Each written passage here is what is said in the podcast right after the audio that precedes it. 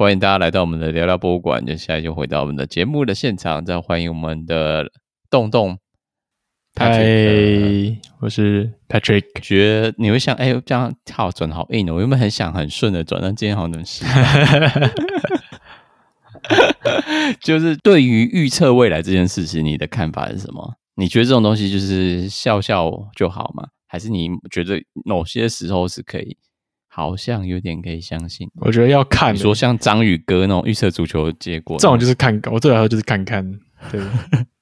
但是如果你是如果是那种机器学习说哦，我们的预测，那我觉得 OK，可以再相信一下。明天会下雨，那可能真的会下雨。对，七十 percent 的会下雨，那我觉得可以相信一下。如果是就是某一个人跑出来说哦，我们二零二二零一二年会世界末日之类的，什么？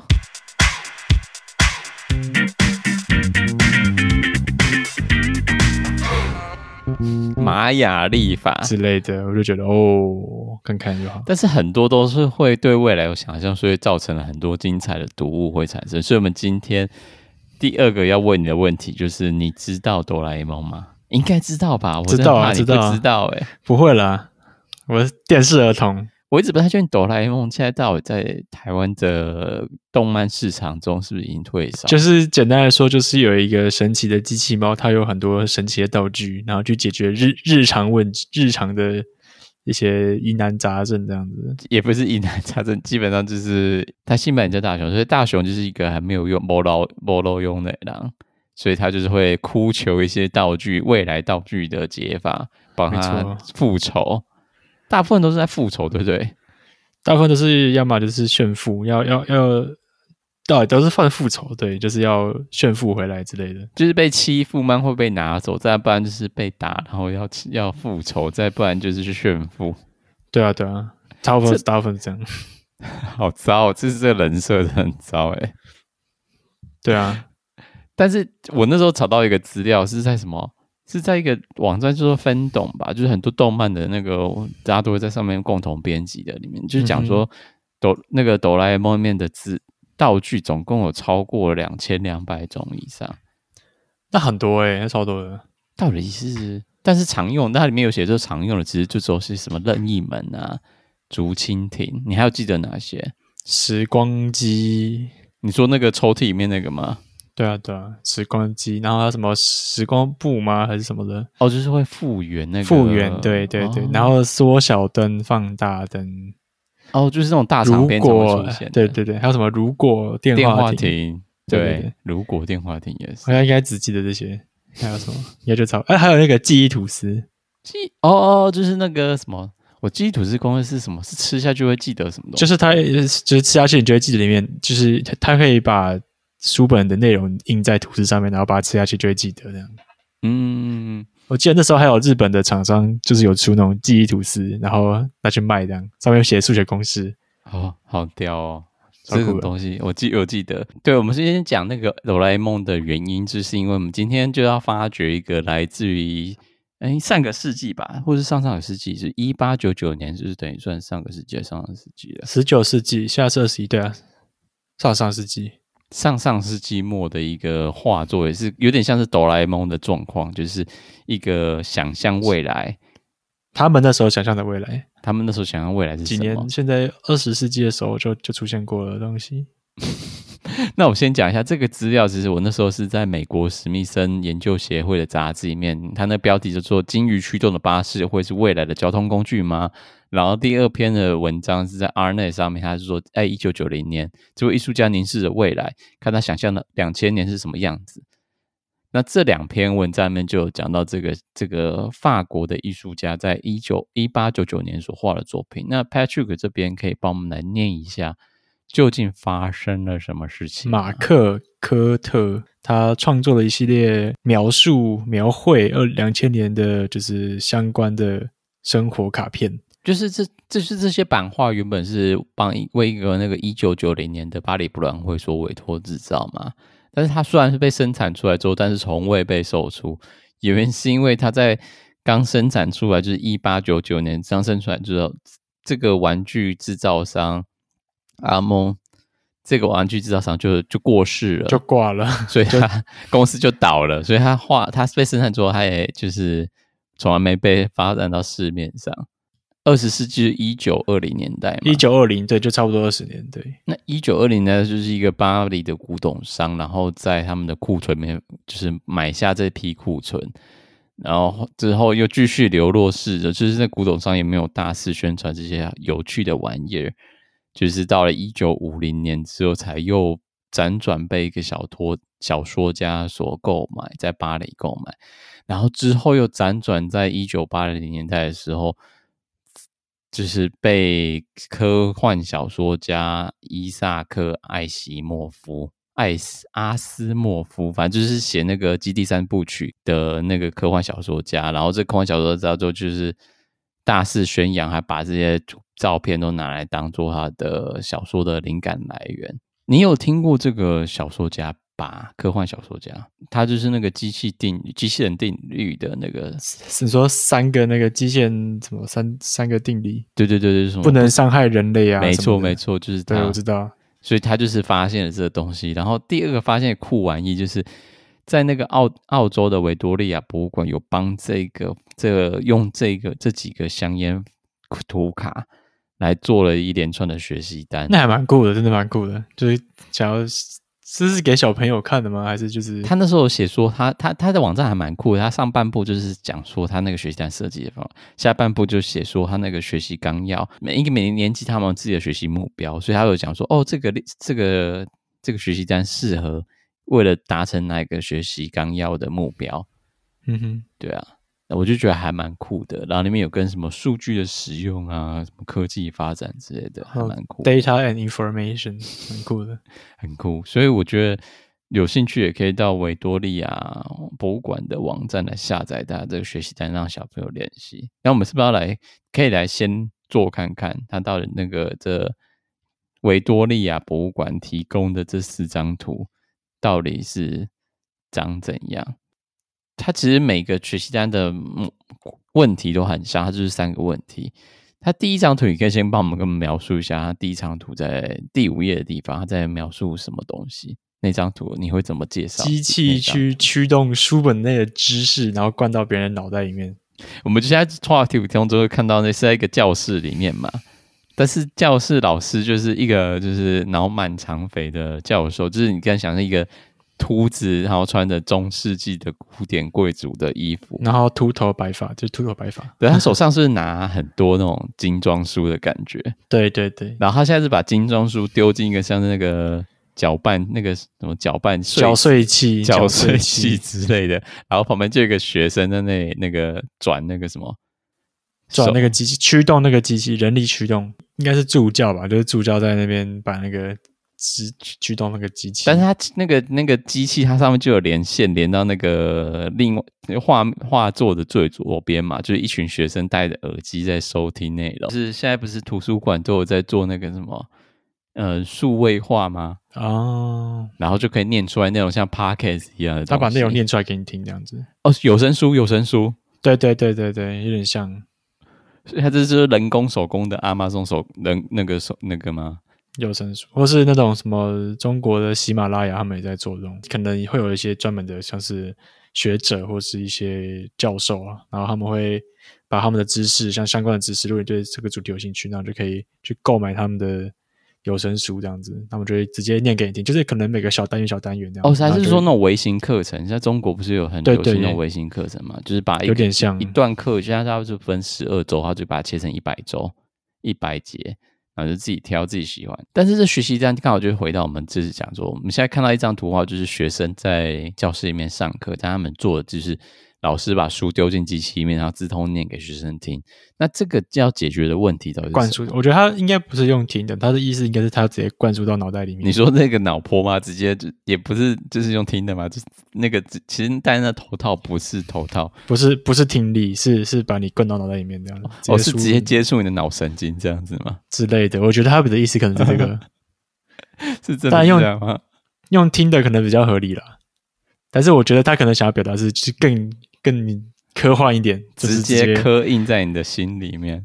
没错，太可怕了，就很像那个记忆吐司这样子。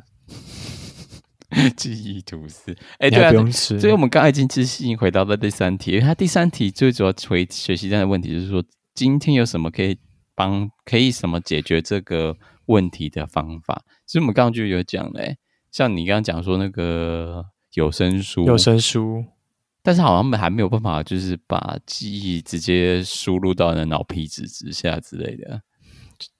对啦，但是当然还没有办法，可能之后有办法，之后有机会。但是现在就有很多线上课程嘛，你就可以随时随看。然后之前在疫情之中还是线上上课，对啊，线上上课就是也蛮方便。对，函授就是线上函授，大家都是直播主，大家都赶快找学生抖内。好，那下一张图呢？下一张图是你可以描述，试着描述一下它是在干嘛。下一次是改空中的状况，对不对？对，一个人坐着一个飞行的机器，然后拿他的应该是信件或者包裹给一个站在阳台的客人。嗯，对，就是空中送信。所以这样的话，大家就是要解决是不是在路面开的车子嘛？对不对？我觉得他想要解决的是送信很慢的问题。哦，就是只用飞的比较快吗？对啊，我觉得想表达这个。哦，这样。所以看，对啊，你看在德国就知道送信多慢。他们不是慢，他们是不太想送，就是都乱送。对，还没敲门就说哦不在，没有，就是他们就是看到亚洲名字就哦随便丢这样子，嗯，就是也帮你乱丢。哎，但是现在讲起来这样的话，其实他问的第三个问题就是今天有什么解决方案的时候，基本上就是那个啊无人驾驶机器人啊，哦对，会飞在天上的啊。之前那个也是亚马逊吧，最后还是什么东西要开发出，就是他会用无人机驾驶机器人。对，就就是阿马总，对他们就是用阿里巴巴。我记得阿里巴巴好像有在说用那个，也有可能是。我知道亚马总有，阿马总有。第三张图呢？第三张图是一个室内的场景嘛？对啊，它就是一个一个女仆拿着很像体重计的东西。那个不是，应该是他拿的那个。就是这种控制杆之类的，嗯，就是控制一个像是机械的物体，一个十字架的机械物体。然后它左边有什么？左边那是什么？像锤子，锤子看起来很像是那个拖把类型的东西，海绵，下面应该是海绵，应该是夹着海夹子吧，夹着海绵。然后右边是那个刷地的，刷地的地那个像是扫把的，对对对，所以它就是控用手板控制那个扫地机器人。好了，那那那你觉得还要做做第四个？第四个你可以快速的讲一下是怎样的图片？一个人坐在桌子前面，然后拿着话筒讲话，然后接着一个机器吗？留声机、扩音机之类的，或是留声机。后来这个应该就是变成电话，然后现在变成更更手机啊，然后对，嗯。没错，其实这里面画的东西都蛮多的，但是我后来也有准备了、呃、它的一个相关的简报档，里面就有很多蛮多很夸张的东西，里面就还有出现，就是我们刚刚不是有看过那个空中送信吗？嗯，它也有空中送餐点，感觉也是差不多的东西。空中送餐点不就是 Uber E 吗？空中版 Uber E，差不多。而且是驾驶那种螺旋桨的机器，我就觉得，嗯，似乎有点危险。我觉得自自动制衣机器人还蛮酷的，直接量身定做。你就是量一量，然后之后就一台机器就把衣服丢出来这样子。对啊，对啊。它还有那个很很酷炫的，像是什么自动孵自动孵蛋机。自动孵蛋机就是它是一台，也是一台机器，然后就是把。鸡蛋放进去，然后尾端出来就是一一只小鸡。我看到了，整个乱七八糟，都还蛮真实的、欸。就是如果你在现在来看，其实都还都感觉蛮，就是有些是打得到的，但有些东西还是蛮可怕的、啊，像是什么，它有里面画空中计程车站，里面都觉得。似乎有被有摔死的感觉，不不是很安全，或是什么空中网球，他们还在海里的。对，我就觉得那些东西已经太过超过，不太可能会相信这会我会想要这样做。我觉得有一个最真实的就是溜冰场，就是最后一个感觉，就是现在就做到了。哦，但是你看它下面那个溜冰场的那个它的溜冰鞋，看起来像是电动的，电动加上很像那个玩具车，有没有？对对对。然后就绑在脚上，好像有点危险。然后右边还有人摔倒，对，不是很可靠的感觉。我发现一个很好笑的东西，请说。探险的那个下面就感觉像土著，这个就是很以现在的角度来看，实在不是很 OK，超级政 政治不正确，对，超好笑。那真的就是十九哎，十九世纪末二十世纪初的这种，好啦，可以接受。对，我觉得还蛮可以，那时候还可以接受。但是以现在的角度，就是嗯，这个真的很政治不正确，太危险了。讲这样讲太危险了，就是感觉好像什么都是呼呼黑黑的。对，要探险就要去那边。感觉才会有兴趣，但是我觉得可以讲一下为什么让马可科特他为什么画出这东西？其实那时候不是就是刚好工业时代有蒸汽机引进的时候，新的技术吧？对啊，都有可能变快很多，好像什么都可能了，怎么都可以靠机械的。就是在同时间，就是这个十九世纪的时候，十九世纪末的时候，除了有这样新的未来主义，就是对未来想象，就是未来可能要长怎样，就像小叮当一样。那那时候，同样也出现了另外一个新的古生物领域，其实也刚开始就打开了人们对过去的好奇心，就是史前时代那些恐龙啊，那些植物长怎样，大蕨类啊什么的。嗯嗯嗯，那维基百科的定义就是研究古地质时代中的生物及发展的科学。刚好这两个领域刚好都是在十九世纪末发生的，那就刚好找到一个跟博物馆有关系的东西。因为毕竟这 这个节目是跟博物馆有关系吧，所以某种时代好像还是要回到博物馆的范畴之类来讲。所以先讲说这个关于古古生物领域的创造出的东西到底是什么东西？是在是在一个杂志，就是叫《巴黎评论》的杂志。你可以介绍一下《巴黎评论》这个杂志是什么东西吗？还有还有用的 Q&A 的方式，然后可以让读者读者去更深入的了解一个作家的一个。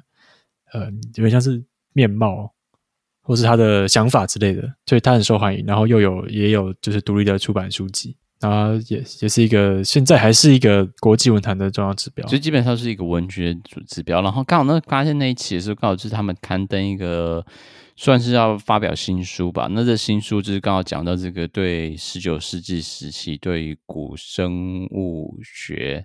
古生物学领域的一个发现，他那时候就评论，就是有一个叫做古艺术，也就是那时候就在那个时候，对于过往古生物时期的领域有发有觉得很好奇的状况，所以他们那时候就开始对于一些过去的壁画、雕刻啊想象，为过去像什么恐龙的生存时代，可能过去的鳄鱼长的样子啊，透过一些研究动物骨骼的样子，然后就。用想象力把它描绘出来，以前的动物大概长这个样子，也不是靠什么三 D 建模，他们就是就是靠想象力，靠想象力看那个骨头大概长这样，他是想象可能。哦，它可能有很长很长长的软骨，所以它可能会变成独角兽之类的。他们把这样的具有自己神奇幻想，加上科学跟奇妙想象的东西融为一体的艺术，叫做 P A L E O A R T，Paleo Art，叫古艺术，就是还蛮酷的。那时候看到，就是因为他那时候这个东西常会出现在自然史博物馆跟大学里面。你刚刚想到，就是以前。的自然史博物馆，他们会画一些就是关于化石啊，或者一些古生物想象中生长的情况的那些壁画，都可以称作古艺术。对啊，或者是说，你像科学杂志里面，因为那时候也不知道以前生物要长怎样嘛，所以他们也会会需要一些插画。那那些插画其实里面包含的东西，可能也就、嗯、就可以范畴到古艺术，就可能大部分都是想象出来的。对，所以就是很具可以具很具有娱乐性，那也可以很具有科学性，就是它的范畴很广。它的范围从教科书、百科全书、大科学杂志到巧克力的卡片，或是儿童书籍，从娱乐科学媚俗到学术之间都是模糊的。就它跨的跨的范围是蛮大的。这个作家邹乙。他去收集了超级多的资料，从莫斯科的博物馆里面找到很多这种巨大的壁画，然后也跑到捷克啊，跑到英国的档案馆里面去找到很多水彩画、水墨画、马赛克或石板画面，都会有这些古艺术的神奇想象，关于过去野兽的古生物画作。但里面有提到一些蛮奇怪的东西吧？他也访问一些莫名其妙的东西，比 如像是。变态的化石收藏家，然后失明的画家，然后自负的科学家，然后还有声称能自己声称自己能看到死狗的艺术家，到底什么鬼东西啊？什么叫做变态的化石收藏家？就可能他会舔化石之类的。你说就是跟他介绍，跟周伟介绍之后就舔化石嘛？说这是我的宝贝，这是我的老婆。就是看我，我要就是舔了一下鹦鹉螺的化石之类的，就是舔一下看，就是梦晚上会梦到的，晚上会梦到鹦鹉螺之类的，所以他才要收集化石，就是没 跟化石结婚，好像这样好像还好，化结婚好像还好，跟化石结婚还好，这样不算变态啊，这不叫变态，就只是怪而已。变态应该是可能跟。性也比较相关的之类的，哦，也是，也要都要讲到真的讲变态，好像就是真的是要跟性扯上关系。柴犬系列梗图，你最近有狗狗，梗图？我也是，这是找资料才看到这个不可以色色的梗图，欸，哎，这个很多哎，欸，这个很这个蛮流行的，真的吗？真的，你是我们的迷音大师哎，欸，就是哦，对，我是迷，对，这个这个不可以色色是什么东西？它就是一只柴犬，然后就是一个柴犬的图案，然后上面就是有点像是游戏王的卡片的感觉，嗯，然后上面写不可以色色，用法就是当别人想要色色的时候，你就可以使出这张卡，别人就是不可以色色。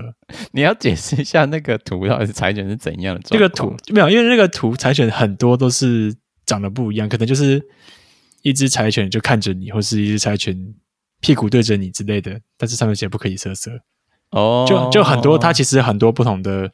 呃，版本，不是，它就是一个柴犬，就是在瞪着你说不可以色色这样。哦，但主要就是那个色色卡的，对，有很多哎、欸，有什么不可以色色，然后可以色色，然后还有还可以色色，没有是已是它是是已经色了，不是可以色，已经色 了，已经色，已经色是什么东西？就是它已经色过了，就是色完了，哦，哦，很色，很色，很色，超色。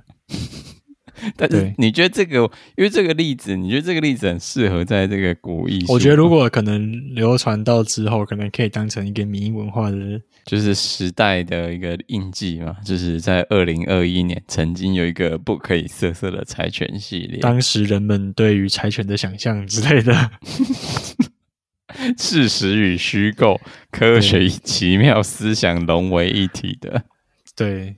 这是蛮神奇的。二零二一古艺术，没错。当可能，当能，当可能二二二二一的时候，就会有人来看。二二二，对，就是哦，那时候有一个有趣的那个柴犬梗图，这样子。那时候在看到 Arnet 的文章里面就有提到，当时候一个收藏家就有说，他的这个法国艺术家的图片啊，其实他就是充满着一种嗯蒸汽朋克的完美例子。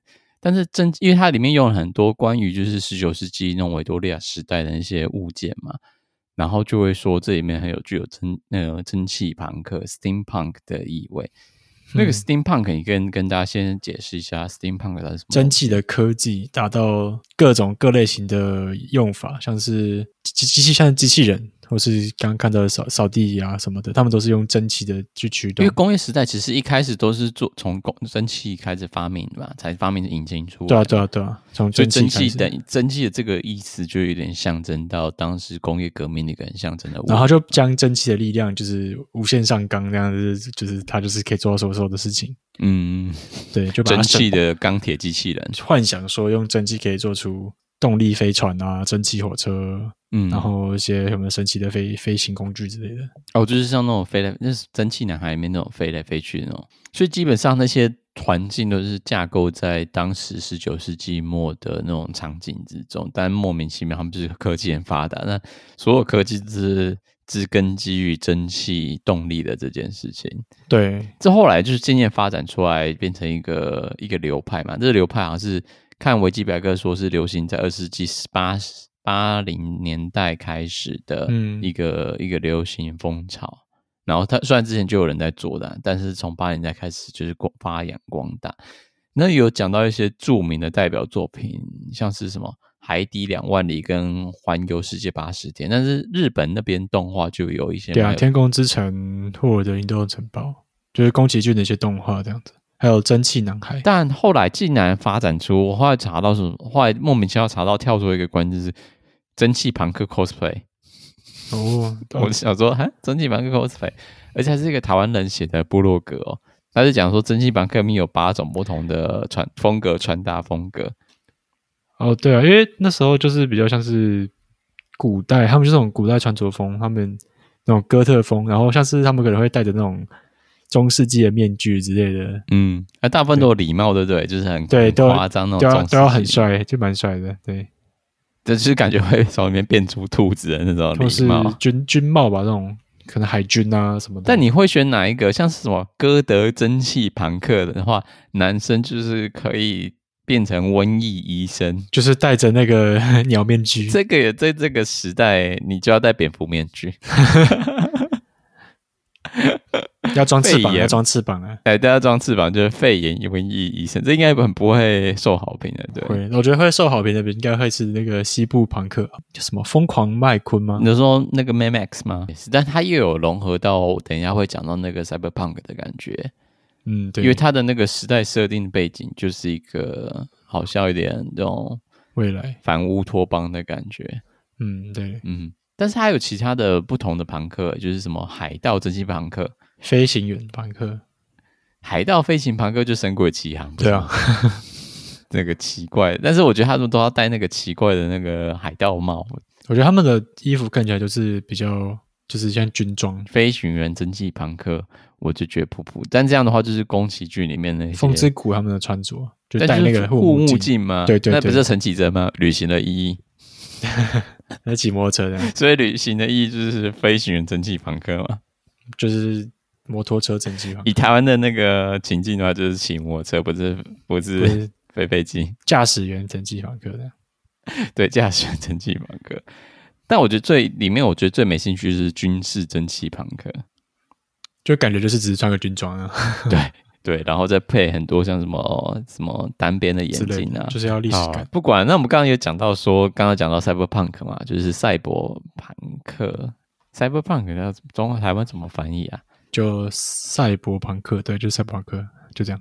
那它是两个嘛？它是控制论加上朋克的并合并的。我一开始以为是资讯加上朋克，我一直想说哦，资讯，但是原本是它是控制论哦，cybermatics 加上 punk 对啊。但是 cyberpunk 可以跟大家介绍一下什么是 cyberpunk？资讯技术加科幻，就不是不是不是蒸汽的，现在是变成资讯技术，低端生活跟高科技，就是可能社会的。阶级会比较明显一点，然后可能上层的掌握所有的权利啊，什么钱啊之类资源，政府或财团，然后秘密组织控制那些社会的一些。Cyberpunk 二零七七，电驭朋克其实是他们的中文名字，但是之前不是有出那个阿基拉的哦，阿基拉对阿基拉，嗯，然后探变。对吧？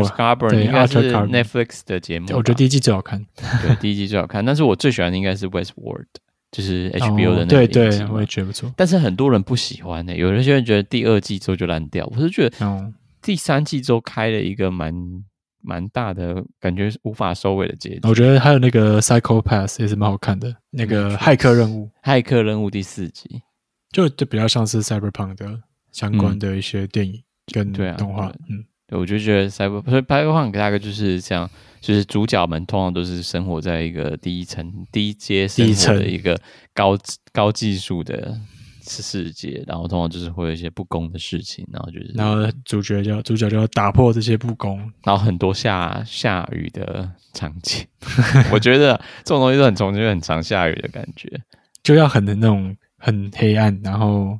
被那种雾蒙蒙的东西，感觉就是一直被监视啊，什么那种感觉，被压抑的感觉，这样。嗯，呃，我都要跟你讲，我最近买了一个新游戏，我最近刚玩完，还蛮好玩的，而且之之前 Steam 在特价，是叫做什么《极乐迪斯迪斯科》，你有听过这个游戏吗？它是那个爱沙尼亚做的一个游戏，还没有听过。他找那个英国海力量来当配做配乐，然后它是一个就是。患有酒精失忆症的侦探，然后还就是侦查一个谋杀案，但是这个警侦探完全想不出来自己将要发生什么事情。然后它里面就可以透过各种不同的参数来选择，它就有因为你参数高就会选择出来一些对话，参数低就会有些对话出不来。其实还蛮有趣的，像是就是很自由度很高的一个游戏，而且是全全语音配音哦，超强，那很好，那很厉害，对啊，对啊，超强，然后配的很好，我就是很喜欢这个。Steam 上可以跑 Mac，Steam 哎，Mac 上可以跑 Steam，哦，对，但是就要限制啦，像我这 Steam 上面我买的游戏就是什么《信灵也疯狂》系列啊。嗯哼，就是医院模拟的，在我们这边就是买那个《新入谷传奇》，那个有点像，有有点像是什么农场，对对对对对，但是它就是永远都没有结局，一直不停的疯狂种田。对，我知道。对，然后就是开玩游戏不多啦。